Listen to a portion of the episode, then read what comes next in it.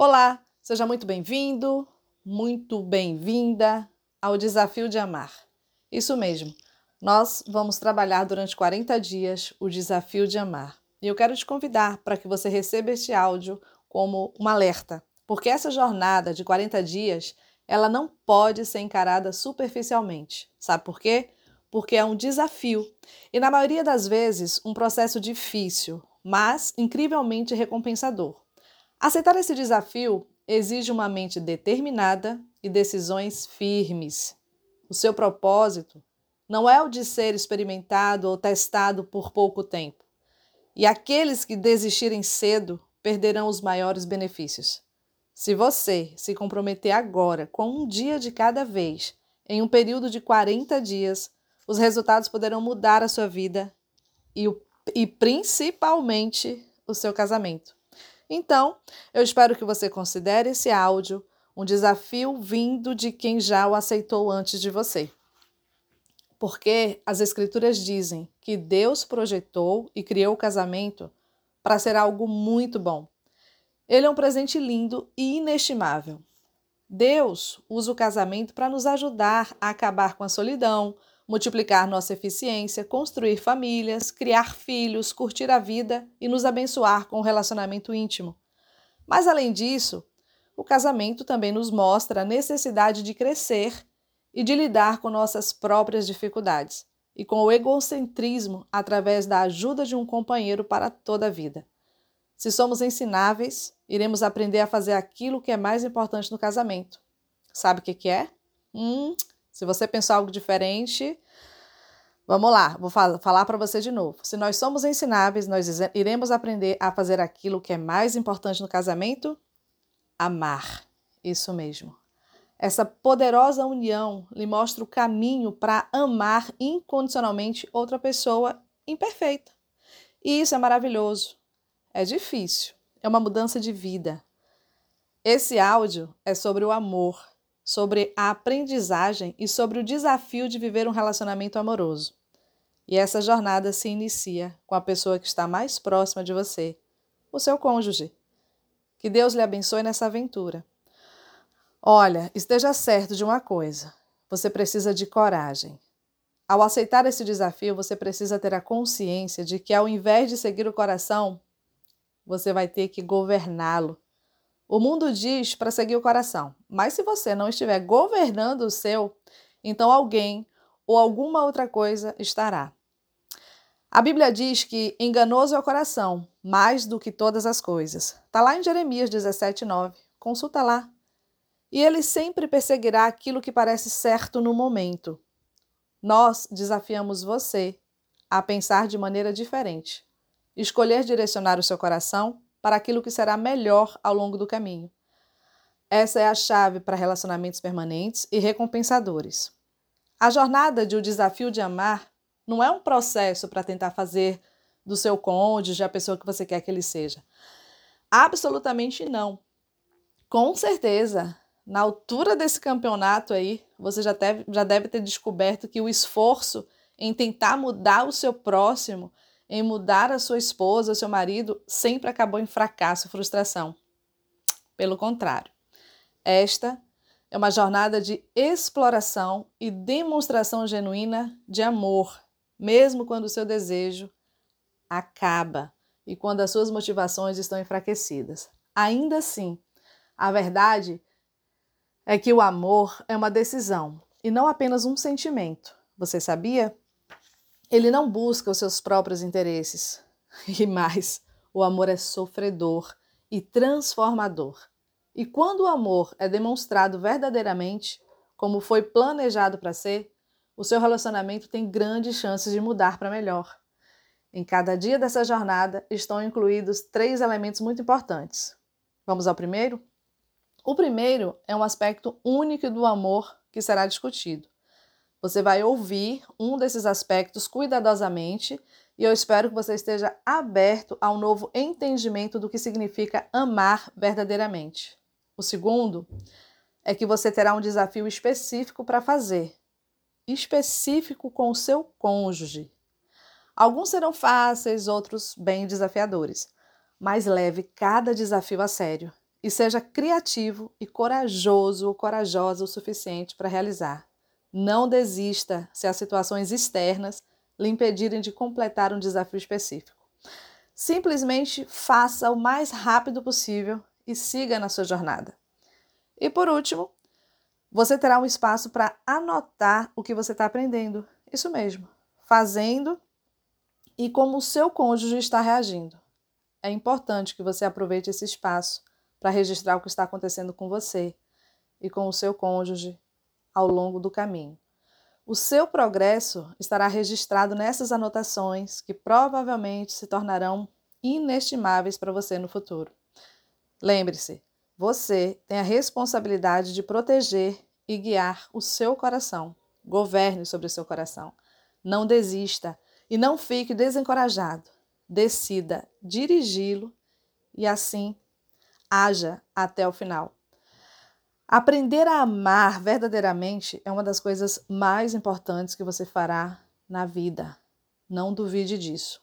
Sabe por quê? A palavra de Deus em 1 Coríntios diz, lá no capítulo 13, verso 13: Agora, pois, permanecem a fé, a esperança e o amor. Esses três. E você já sabe qual é o maior destes? Isso mesmo, é o amor. Porque, ainda que eu falasse a língua dos homens e dos anjos, e não tivesse amor, seria como um metal que soa, ou como símbolo que retine.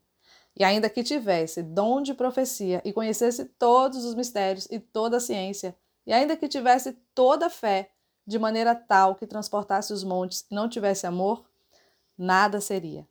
E ainda que distribuísse todos os meus bens para sustento dos pobres, e ainda entregasse o meu corpo para ser queimado, e não tivesse amor, nada disso me aproveitaria.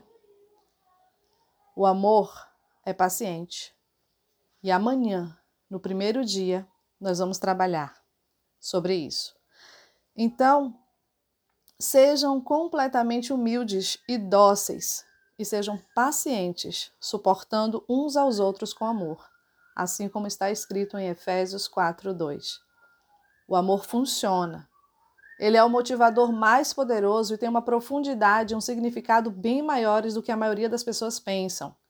O amor sempre faz o que é melhor para os outros e tem o poder de nos fortalecer para enfrentar grandes problemas. Nascemos com uma sede perpétua de amor. Nosso coração precisa de amor, assim como nossos pulmões precisam de oxigênio. O amor muda a nossa motivação de vida. Os relacionamentos se tornam significativos com ele. Nenhum casamento é bem sucedido sem amor. O amor é construído sobre dois pilares que melhor definem o que ele é. Esses pilares são a paciência e a bondade. Todas as outras características do amor são extensões desses dois atributos. E é aqui que começa o seu desafio, com a paciência.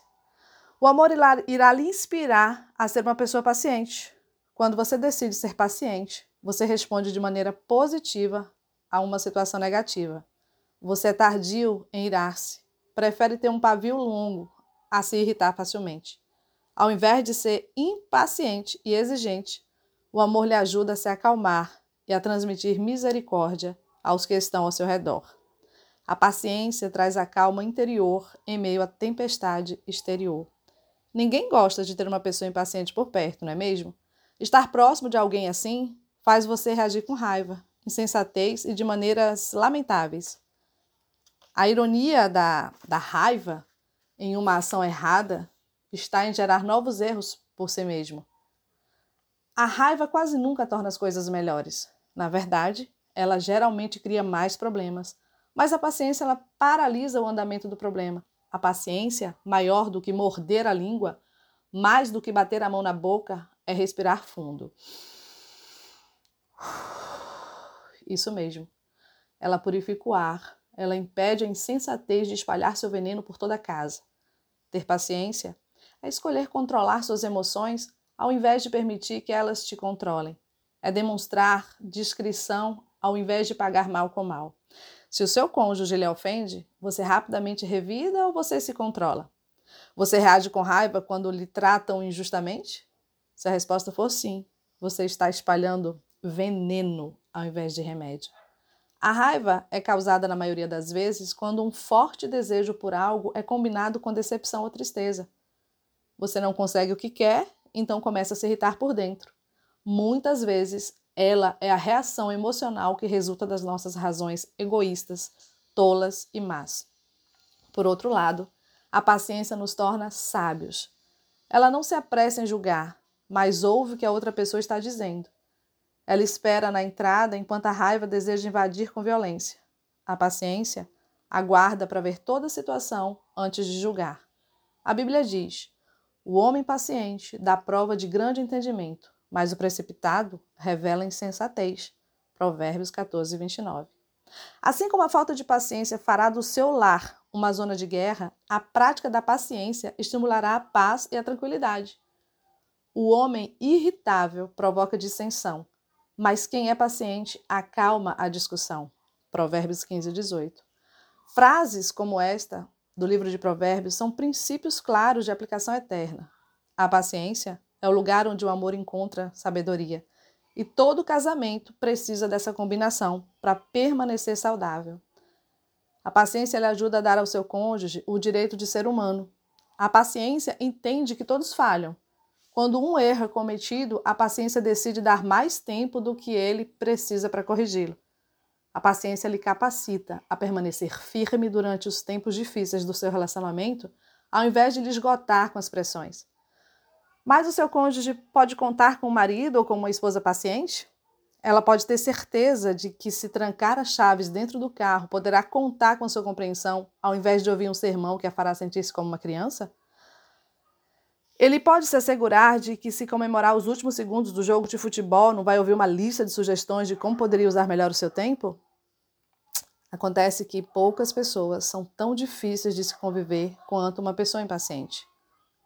Como seria o tom de voz do seu lar se você colocasse em prática essa abordagem bíblica? Tenham cuidado para que ninguém retribua mal com mal, mas sejam sempre bondosos uns para com os outros e para com todos.